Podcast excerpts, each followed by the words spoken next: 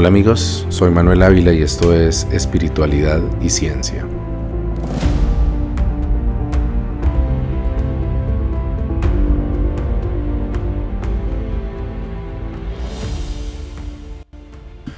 Hoy quiero hablar sobre un tema que no he tratado aún en este podcast, eh, sobre todo por la dificultad de abarcarlo desde una perspectiva espiritual. Pero hoy justamente eh, tuve un par de eh, situaciones, eh, no personales, sino que encontré en internet que me hicieron pensar en hablar sobre Dios, porque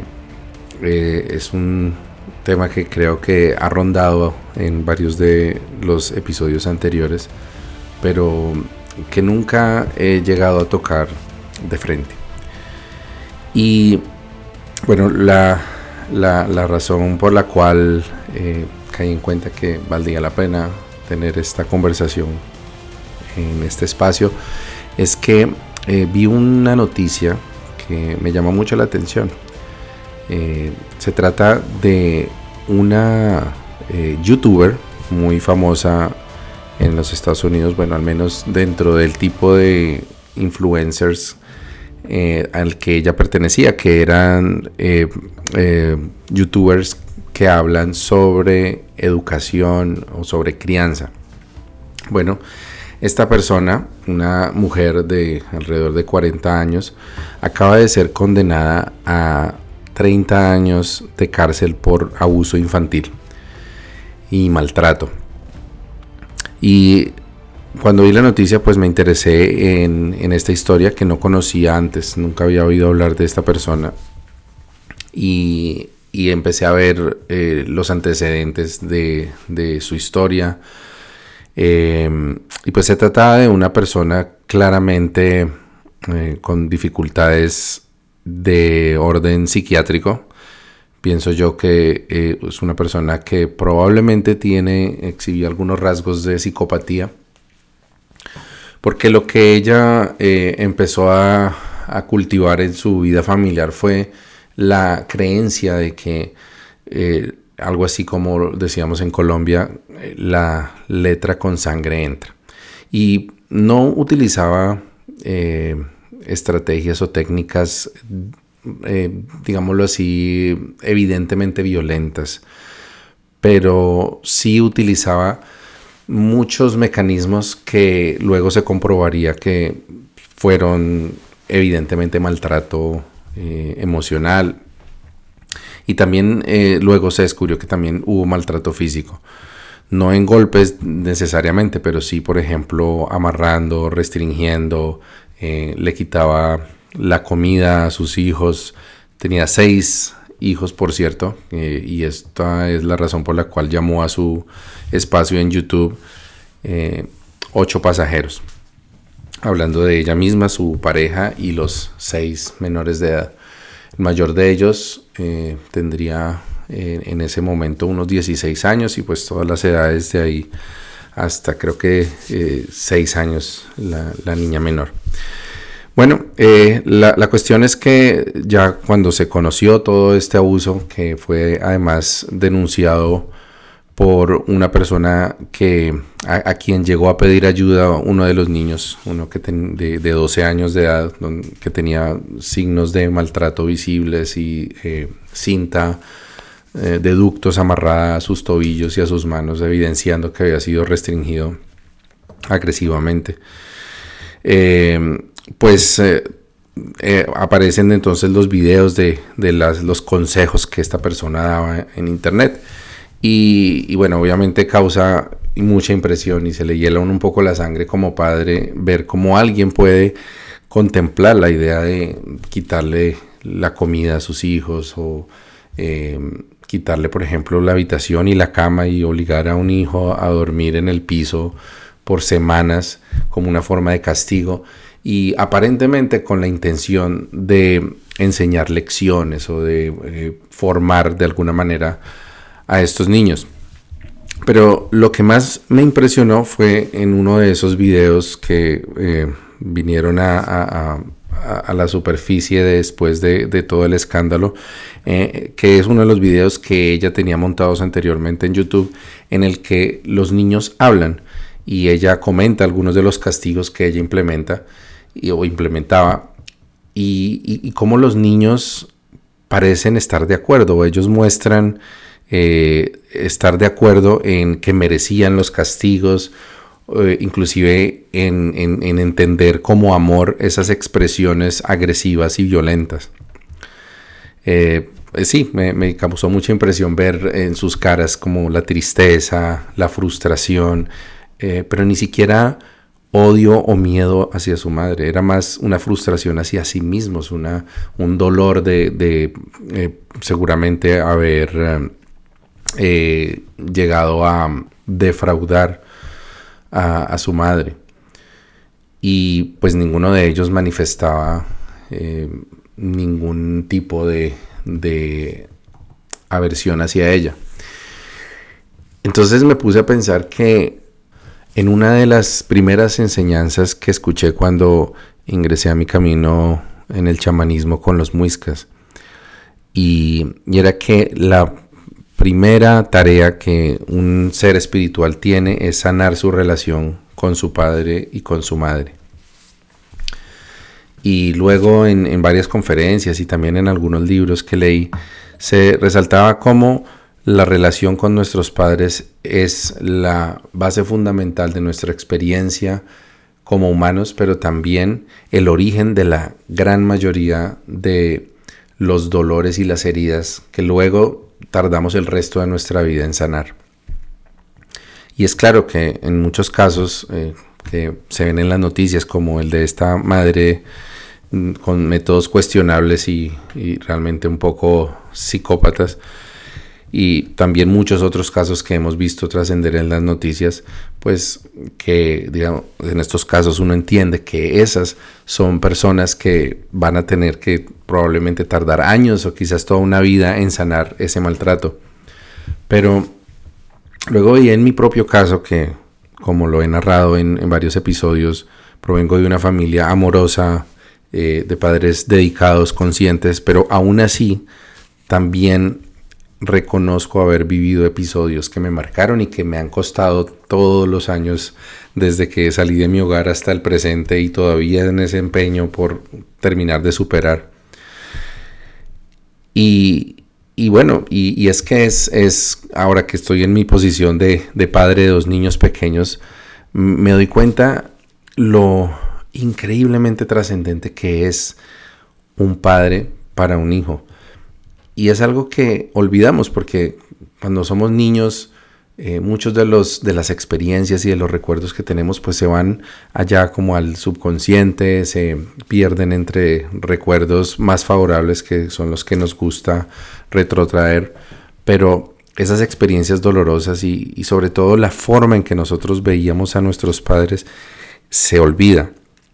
No es fácil de recordar porque no tenemos ya un parámetro de comparación. Eh, en, el, momento en que dejamos el vientre de nuestras madres y pasamos a sus brazos, eh, el universo entero para nosotros es esa mujer que nos está cargando, que nos da su leche, que nos brinda calor. Y tal vez unos días más tarde o unas semanas luego, ese universo se expande y e ingresa en esa realidad que experimentamos probablemente un, hombre, nuestro padre. En algunos casos no está presente esa figura. En familias modernas hoy en día pues hay los casos de, de, hogares que se forman por solamente una persona o dos del mismo sexo, pero en cualquier caso serán una o dos personas quienes ah, forman esa experiencia humana y, lo son todo para nosotros. Y es muy difícil imaginarnos o ponernos en el lugar de un bebé de brazos y, concebir lo que significa que absolutamente todo, nuestro espacio, nuestro movimiento, nuestro alimento, lo que nos contiene son dos personas. O tal vez una. Pero no más. Hasta que poco a poco empezamos a dar pasitos por fuera de esa única relación o de esas dos relaciones y ya eh, entramos en contacto con hermanitos o tal vez primos o tíos, etc. Pero aún así, la presencia de papá y mamá siguen siendo tan importantes en nuestra vida que nos definen y, y que representan no solamente una autoridad o no solamente los proveedores de todo lo que necesitamos, sino realmente los dueños de, de nuestra vida, los dueños de nuestras posibilidades, es decir, mucho más de lo que somos, de lo que podemos llegar a ser. Entonces, esa, e, esa figura tan, tan grande o esas figuras tan imponentes y tan importantes, pues sin duda son quienes determinan eh, lo, que, lo que va a ser también nuestra experiencia de ahí en adelante. Y es por eso que me gustó mucho cuando leí uno de los libros de Osho que, más me llamó la atención, que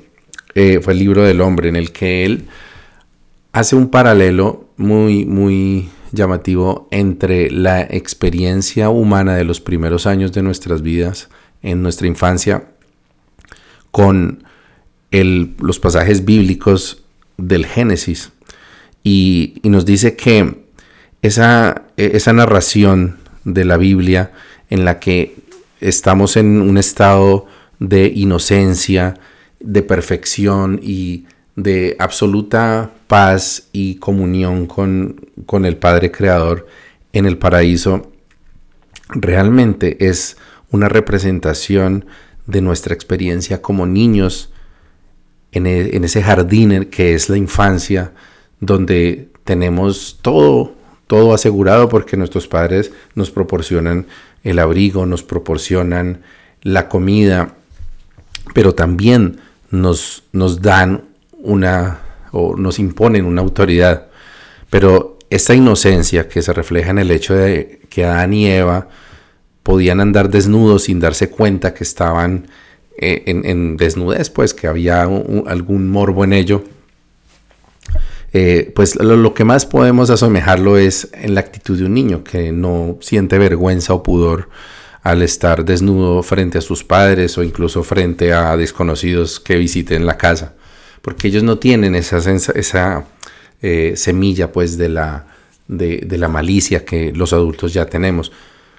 y que también la Biblia misma intuye o insinúa a través de la figura de la tentación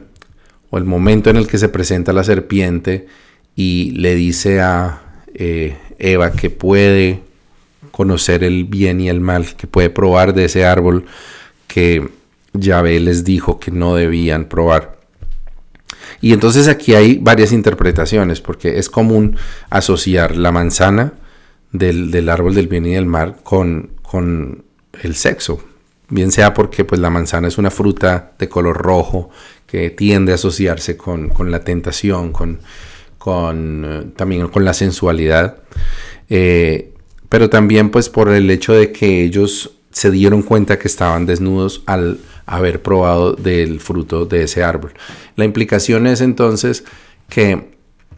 mientras nos eh, entreguemos totalmente mientras estuviéramos bajo el cuidado y obedeciendo totalmente a nuestro Padre Celestial, pues no íbamos a saber qué era estar en desnudez y tampoco íbamos a necesitar trabajar o, procurarnos nuestro alimento porque todo lo tendríamos en abundancia.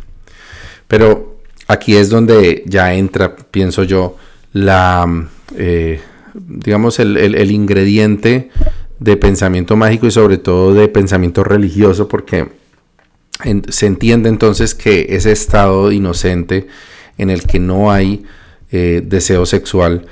que se presentaba en Adán y Eva, que viene a ser equivalente al de los niños, es un estado que deberíamos procurar eh, mantener o buscar retornar. Y es claro, también incluso por la misma narración bíblica, que no hay vuelta atrás, que una vez que Adán y Eva se dan cuenta del, del, bien y del mal, es decir, que entienden que son criaturas que son mortales, que tienen debilidades, que necesitan reproducirse y que tienen que trabajar para alimentarse, pues no hay un camino de regreso. Eh, es, un poco así como, como se empieza a, percibir en el momento en que un niño siente por primera vez pudor al estar desnudo, porque es como si estuviese siendo inadecuado, como si estuviese faltando a alguna norma o haciendo algo indebido sin saber bien de qué se trata. Y esto es algo que yo he experimentado ya con, eh, con, mi hija mayor cuando pasó por esa etapa y ahora estoy presenciando con, con mi hija que ya está llegando a la edad de la preadolescencia empiezan a darse cuenta de estas cosas. A entender, por ejemplo, que hay maldad en el mundo, a entender que existe la muerte. Y todos estos son conceptos que eh, la Biblia dice no teníamos los humanos antes de haber sido expulsados del paraíso. Pero que siguiendo un poco eh, la interpretación de la Biblia, no como hechos históricos, ni siquiera como enseñanzas eh, místicas, sino como alegorías que no describen una historia remota, sino una sabiduría ancestral que corresponde, digámoslo, eh, atemporal, porque no es solamente la que se escribió hace eh, 3.000 años, sino que además fueron tradiciones recogidas de mucho antes y que eh, se sabe que habían sido inspiradas por escrituras de los eh, tiempos sumerios, por ejemplo. Esto quiere decir que hay, hay enseñanzas y, sabiduría con la que resuenan todos los, eh, digamos, las culturas sin importar de qué época provengan. Y aún resonamos porque por, no, no es en vano que aún hay millones de personas en todo el mundo cuyas vidas son determinadas y tratan de ajustarlas a los preceptos y a las enseñanzas de ese libro, igual que puede suceder con el Corán para los musulmanes o los Vedas para los hindú. En cualquier caso, eh, eh, digamos que para mí la, mayor o, la más probable explicación de por qué resonamos con esa enseñanza es porque todos la hemos vivido, todos hemos sentido, eh, o la mayoría de las personas, claramente hay personas que, niños que no se puede decir que hayan vivido o experimentado un paraíso. como, como, el que uno podría imaginarse de, leer el libro del, Génesis. Pero aún así, incluso en los eh, hogares con más necesidades y, con más privaciones, eh, es posible imaginarse que un niño que no ha conocido nada mejor, que no ha tenido en su vida la experiencia de mayores comodidades, aún así puede llegar a sentir esa plenitud y esa totalidad de estar en un lugar seguro, ah, mientras que eso sea el, el entorno que sus padres le proporcionen. Inclusive cuando los padres son maltratadores, como les eh, narré en el ejemplo de esta madre que fue condenada en estos días por el maltrato a sus hijos, los hijos tienden a, pensar que eso es justicia, así como Adán y Eva también pensaban que eh, Yahvé estaba siendo justo y ellos fueron los inadecuados. Hay versiones eh, contrarias a la interpretación tradicional de la Biblia que mm, por supuesto pues causan un poco de inquietud en quienes crecimos eh, con la moralidad cristiana, en particular el satanismo, eh, no, no el satanismo de película de terror donde eh, sacrifican niños y todo esto, sino el satanismo moderno de las iglesias que utilizan la figura de Satanás como un representante o un defensor del humanismo, un defensor del ser humano. Eh, pero no voy a entrar ahí porque eh, a mí incluso me causa un poco de, incomodidad eh, ver esa figura de, Luzbel como, como, como, la ven quienes no de pronto no crecieron en un hogar cristiano como fue mi caso. Pero sí en cambio les puedo compartir un poco de la historia de la epopeya sumeria del Gilgamesh y de las eh, historias de Enlil y Enki, que son, eh, ya se sabe además históricamente, parte de la inspiración o de, los, o de las tradiciones que se recogieron en la Biblia.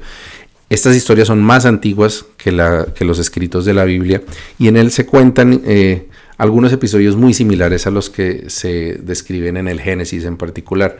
incluyendo el arca de Noé, el diluvio universal. Pero volviendo a este caso que estamos eh, tratando, eh, en particular, hay un grupo de dioses, no uno solo, sino unos, unos dioses que provienen de un planeta llamado Nibiru, eh, que es básicamente una nave espacial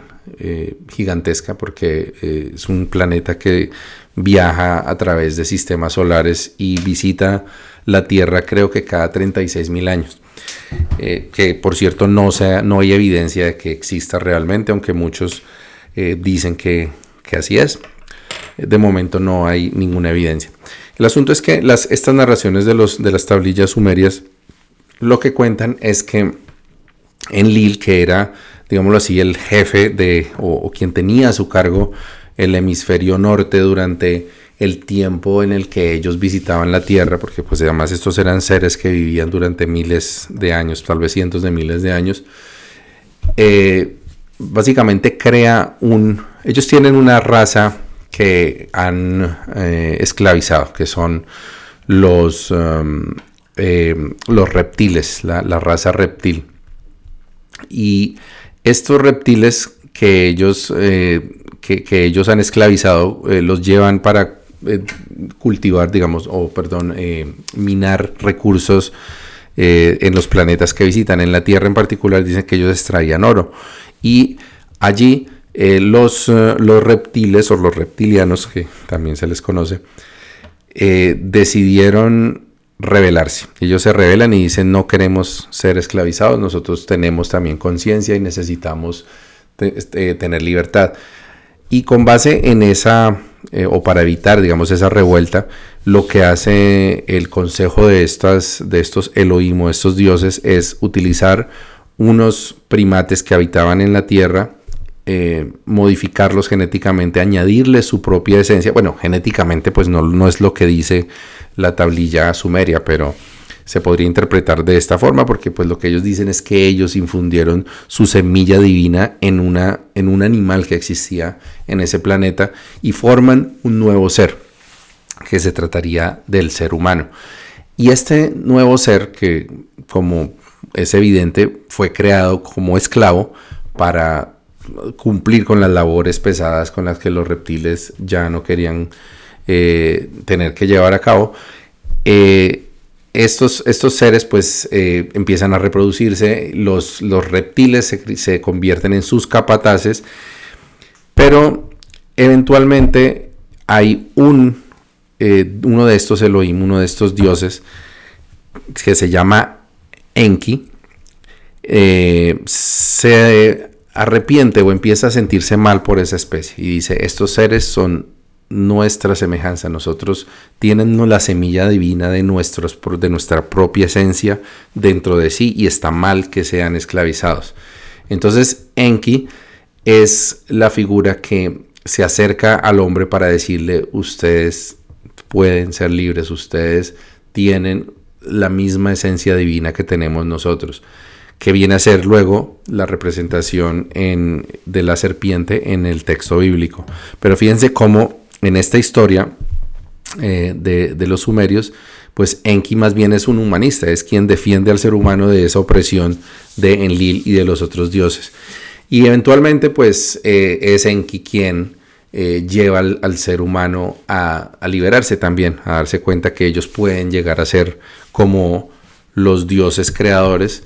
Y, y bueno, de ahí viene luego también un diluvio universal en el cual Enlil que vendría a ser Yahvé, pues trata de erradicar a esta especie del planeta porque considera un fracaso ya haber creado una nueva especie que también se reveló igual que lo hicieron los reptiles. El asunto es que nuevamente esta historia lo que refleja es, y fíjense cómo cuando hablamos de estas rebeliones estamos prácticamente describiendo un adolescente, porque esa es la disyuntiva del adolescente que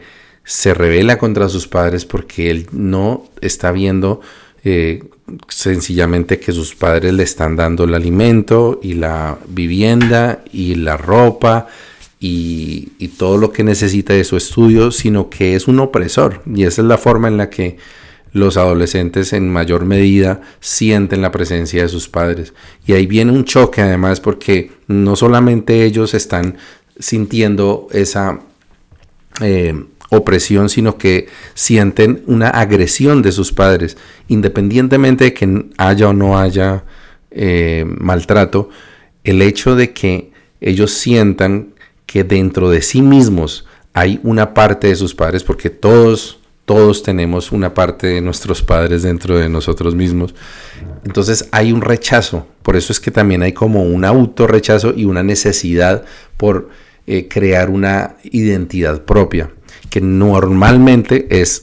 cualquier cosa que sea todo lo contrario a lo que son los padres. Ahora, esto tiene también un sentido evolutivo. Esto es algo que sucede porque si no fuera así, si a los niños eh, que se convierten en adultos, es decir, a los adolescentes, les encantara vivir con sus padres y se llevaran súper bien con sus padres y no sintieran ninguna necesidad de, de, generar discordia con ellos, pues probablemente sería mucho más difícil que se quisieran emancipar, que quisieran formar sus propios hogares, que quisieran alejarse.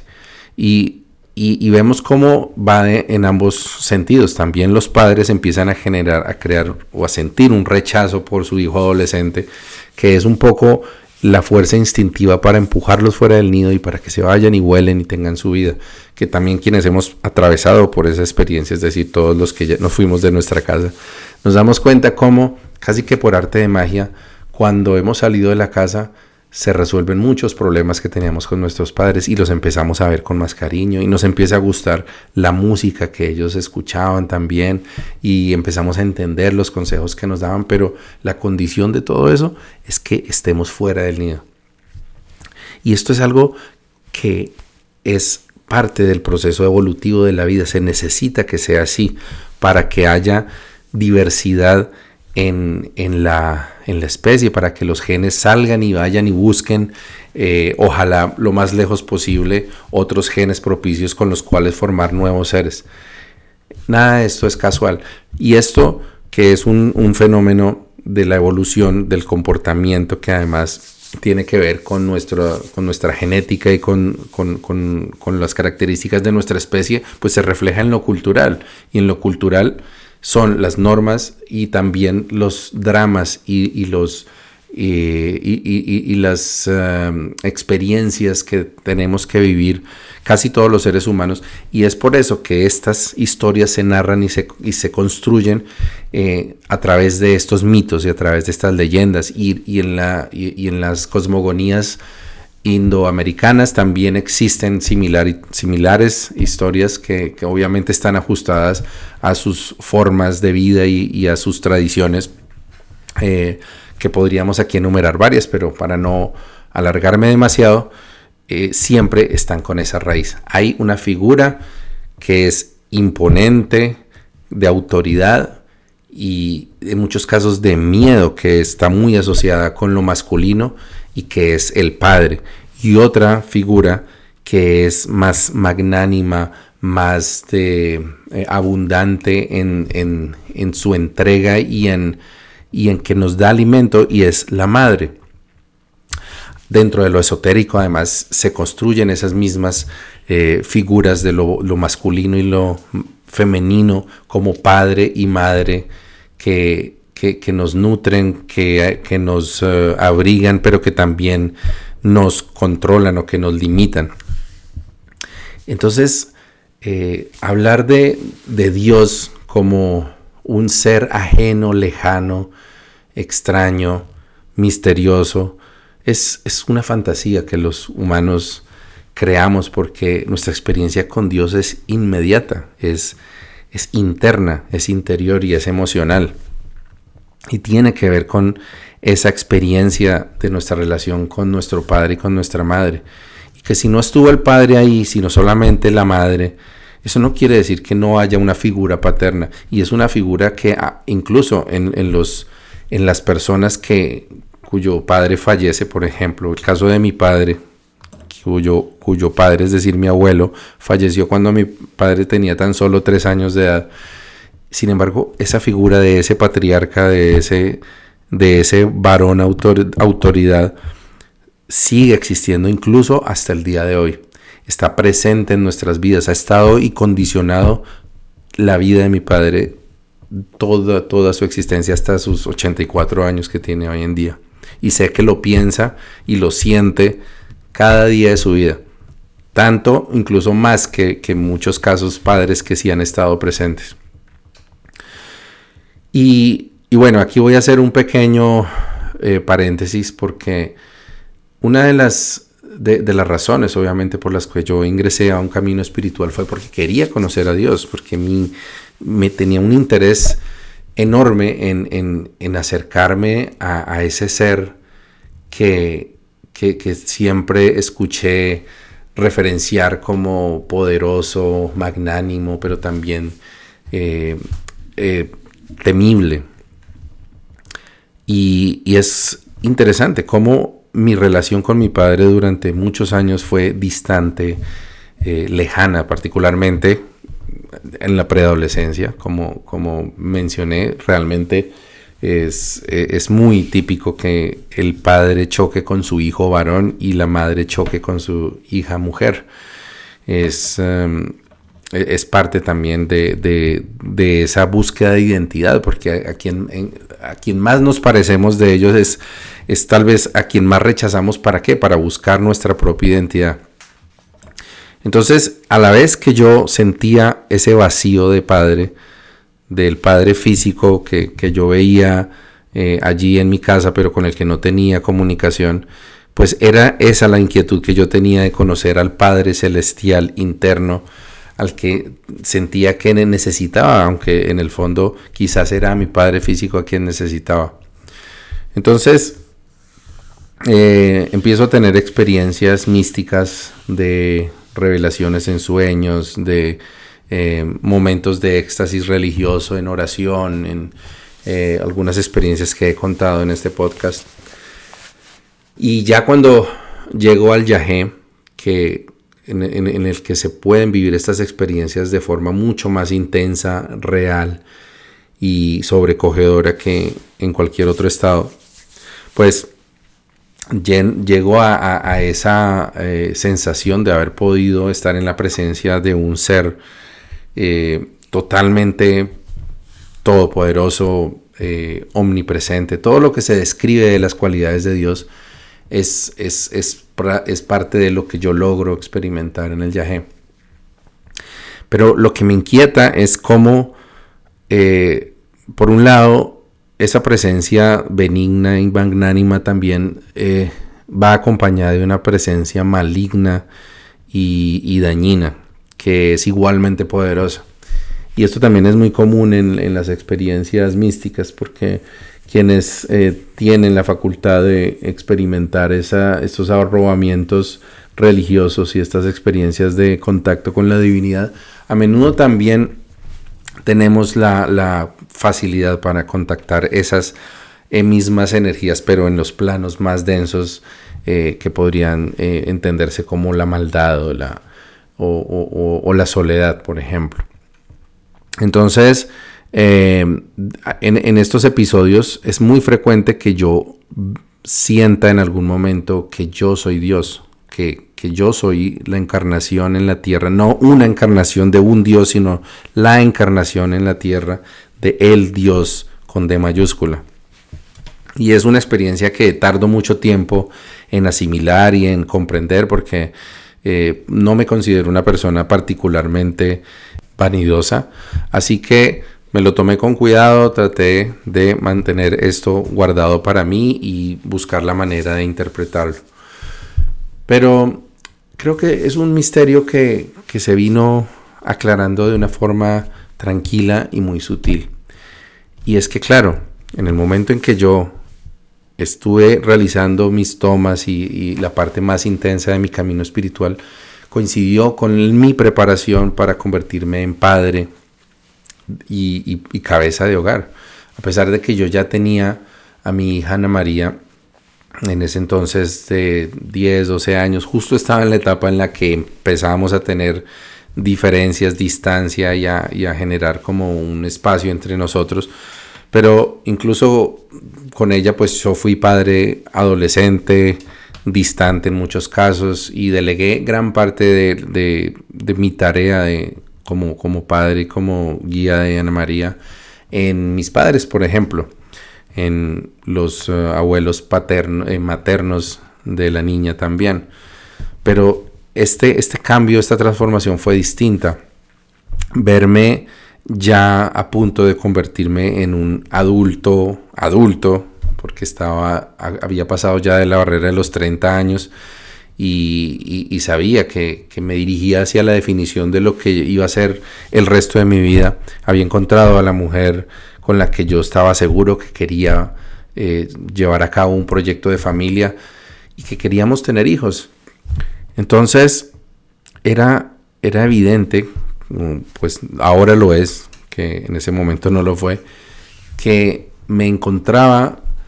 en el proceso de transformación de dejar de ser Adán en el paraíso habiendo sido abandonado y castigado por su padre, para convertirme en el Dios de un nuevo paraíso, del cual haría parte una nueva historia, o como vino siendo luego dos historias, Luciana y, Benjamin. Y, es, y suena como lo dije, vanidoso, hablar de, sí mismo como Dios, pero no lo es, porque ser padre es ser Dios para esa persona. Y así no lo quieres. Si tienes un bebé o un niño pequeño, míralo a los ojos mientras estás contándole una historia en la noche o cuando le estás explicando algo que quiere saber sobre la naturaleza, sobre el mundo y te darás cuenta que con sus ojos se está conectando con Dios a través tuyo. Y no estoy hablando de otro ser externo por allá en, el séptimo sol o algo así. No, estoy hablando de el arquetipo de la divinidad, de, el, de la autoridad suprema. Porque ¿quién más que un padre es la autoridad suprema para un niño. Es por eso que esos niños a los que entrevistaban eh, víctimas de maltrato y de abusos tremendos, ellos no podían sentir eh, en ese momento nada más que vergüenza por sí mismos, porque cómo juzgar a Dios, cómo juzgar a, a la diosa madre que les estaba dando el alimento y que era su universo, era todo para ellos. Entonces me di cuenta que aceptar ser Dios no es un acto de vanidad, sino es un acto de responsabilidad, porque si aceptas que eres Dios, la siguiente pregunta es, entonces, ¿qué Dios puedo ser? ¿Qué Dios soy en este momento? Porque de esa misma forma, como con eh, a través de los ojos de un niño te pueden ver como ese ser de luz que todo lo ilumina, también en sus ojos de temor se puede percibir el terror de enfrentarse a la ira de un Dios eh, oscuro. Y eso lo experimenté muchas veces como hijo. Al ver a mi padre transformado, usualmente, mi madre muy pocas veces, pero, eh, pero sí, haber visto a mi padre como la encarnación del mal. Y, es que además eh, luego uno de ese niño que está ahí ya está incubando el Dios que va a ser. Entonces es, es, una experiencia que no se acaba en el momento en que la infancia se termina o en el proceso de, de, la adolescencia, sino que se construye desde ese momento. Cuando yo acepto ser Dios, también acepto que estoy creando Dios en, en la mente y en el alma de esos niños a quienes estoy ayudando a formar. Es una responsabilidad enorme, tanto que considero que no importa lo que yo logre en mi vida, así llegase a ser presidente de Canadá o de Colombia o eh, descubrir el invento que reducirá el hambre de millones de personas, yo considero que no hay nada más importante que mi tarea como padre. Y eso incluso eh, se, se, puede proyectar a través de este espacio y a través de mi actitud y mi ser de padre con otras personas que no son necesariamente mis hijos eh, este, biológicos. También cuando estás enseñando, cuando tienes la facultad de educar o de dar un consejo, estás representando el arquetipo del padre o de la madre. Cuando das sin esperar algo a cambio. Entonces son virtudes que hemos asociado con Dios y que dicen las religiones que provienen de Dios y que los, llaman también los dones del Espíritu Santo, por ejemplo. Y, se trata de esas cualidades que entendemos procedente de la divinidad y que podemos encarnar. Pero, de nuevo, es importantísimo que no le tengamos miedo a aceptar la responsabilidad de ser Dios. Y y ya si miramos la humanidad como un todo y conectamos esta conversación con otros temas que hemos hablado antes, como el de la inteligencia artificial, eh, es, claro que lo que también Yuval Noah Harari plantea en su libro Homo Deus es el hacia dónde vamos. Estamos creando ese Dios en el que hemos creído. Ahora que llegamos a aceptar tal vez como al menos en la sociedad occidental aquello que eh, Kant decía que Dios ha muerto. Ahora eh, estamos en proceso de revertir y de decir el hombre ha creado a Dios. Y es posible que si tu visión eh, espiritual todavía se identifica mucho con ese Dios personal, es decir, con un Dios que es básicamente un ser individual que está en alguna parte o en muchas partes, pero que eh, toma decisiones, habla, se comunica, se mueve, eh, tiene sus propios rasgos de personalidad, puede causarte esto eh, algún problema. Pero entonces en ese caso te diría, hablemos de la divinidad interior, de, de la forma en que encarnas a ese Dios que está allá donde tú lo creas o donde lo crees. Otra forma de verlo es la que Jordan Peterson plantea y es que Dios es lo más alto a lo que puedes aspirar. Y cuenta que es esa la idea detrás de uno de los cuentos para niños más populares de todos los tiempos que es Pinocho. Un niño de madera que se para en la ventana deseando ser niño, deseando dejar de ser un trozo de madera y convertirse en un ser humano. Entonces le hace una petición a la estrella que más brilla. Y esa, ese acto de, de, aferrarse o de pedirle a lo más alto lo que se puede ver, a lo más brillante, tiene que ver con esa idea de apuntar siempre a lo más sublime, a lo más supremo. Entonces, esa idea que tengas de Dios, sea que lo llames Padre, Madre, Dios, Yahvé, Alá o el universo, si le atribuyes las virtudes y los valores que consideras que un ser perfecto podría tener, entonces vale la pena que te ubiques allí en la ventana levantes tu vista y hagas esa plegaria. Que le pidas que te convierta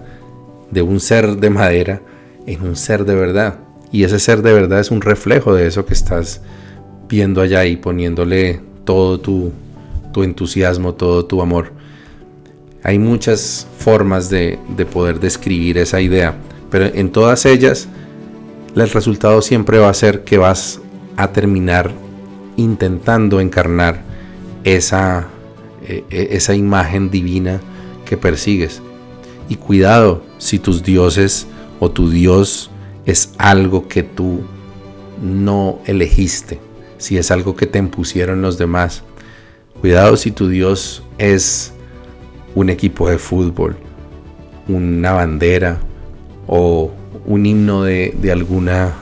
de, alguna nación en particular. O peor aún, si es un puesto de trabajo o una ilusión, algo pasajero, porque también en eso te vas a convertir. Bueno, eh, es una reflexión que quería hacer. Eh, no había querido tocar el tema de Dios porque es difícil y pueden tocarse muchas sensibilidades, pero espero que haya llegado el mensaje que quiero llevarte y ojalá si tienes hijos, si planeas tenerlos, si tus hijos son perrunos o gatunos o si son hijos espirituales, alumnos, proyectos, sean los que sean, apúntale a la estrella más brillante, a todo lo bueno y a todo lo magnánimo que pueda abarcar tu mente y tu corazón y trata de convertirte en ello. Buen camino y buena brisa.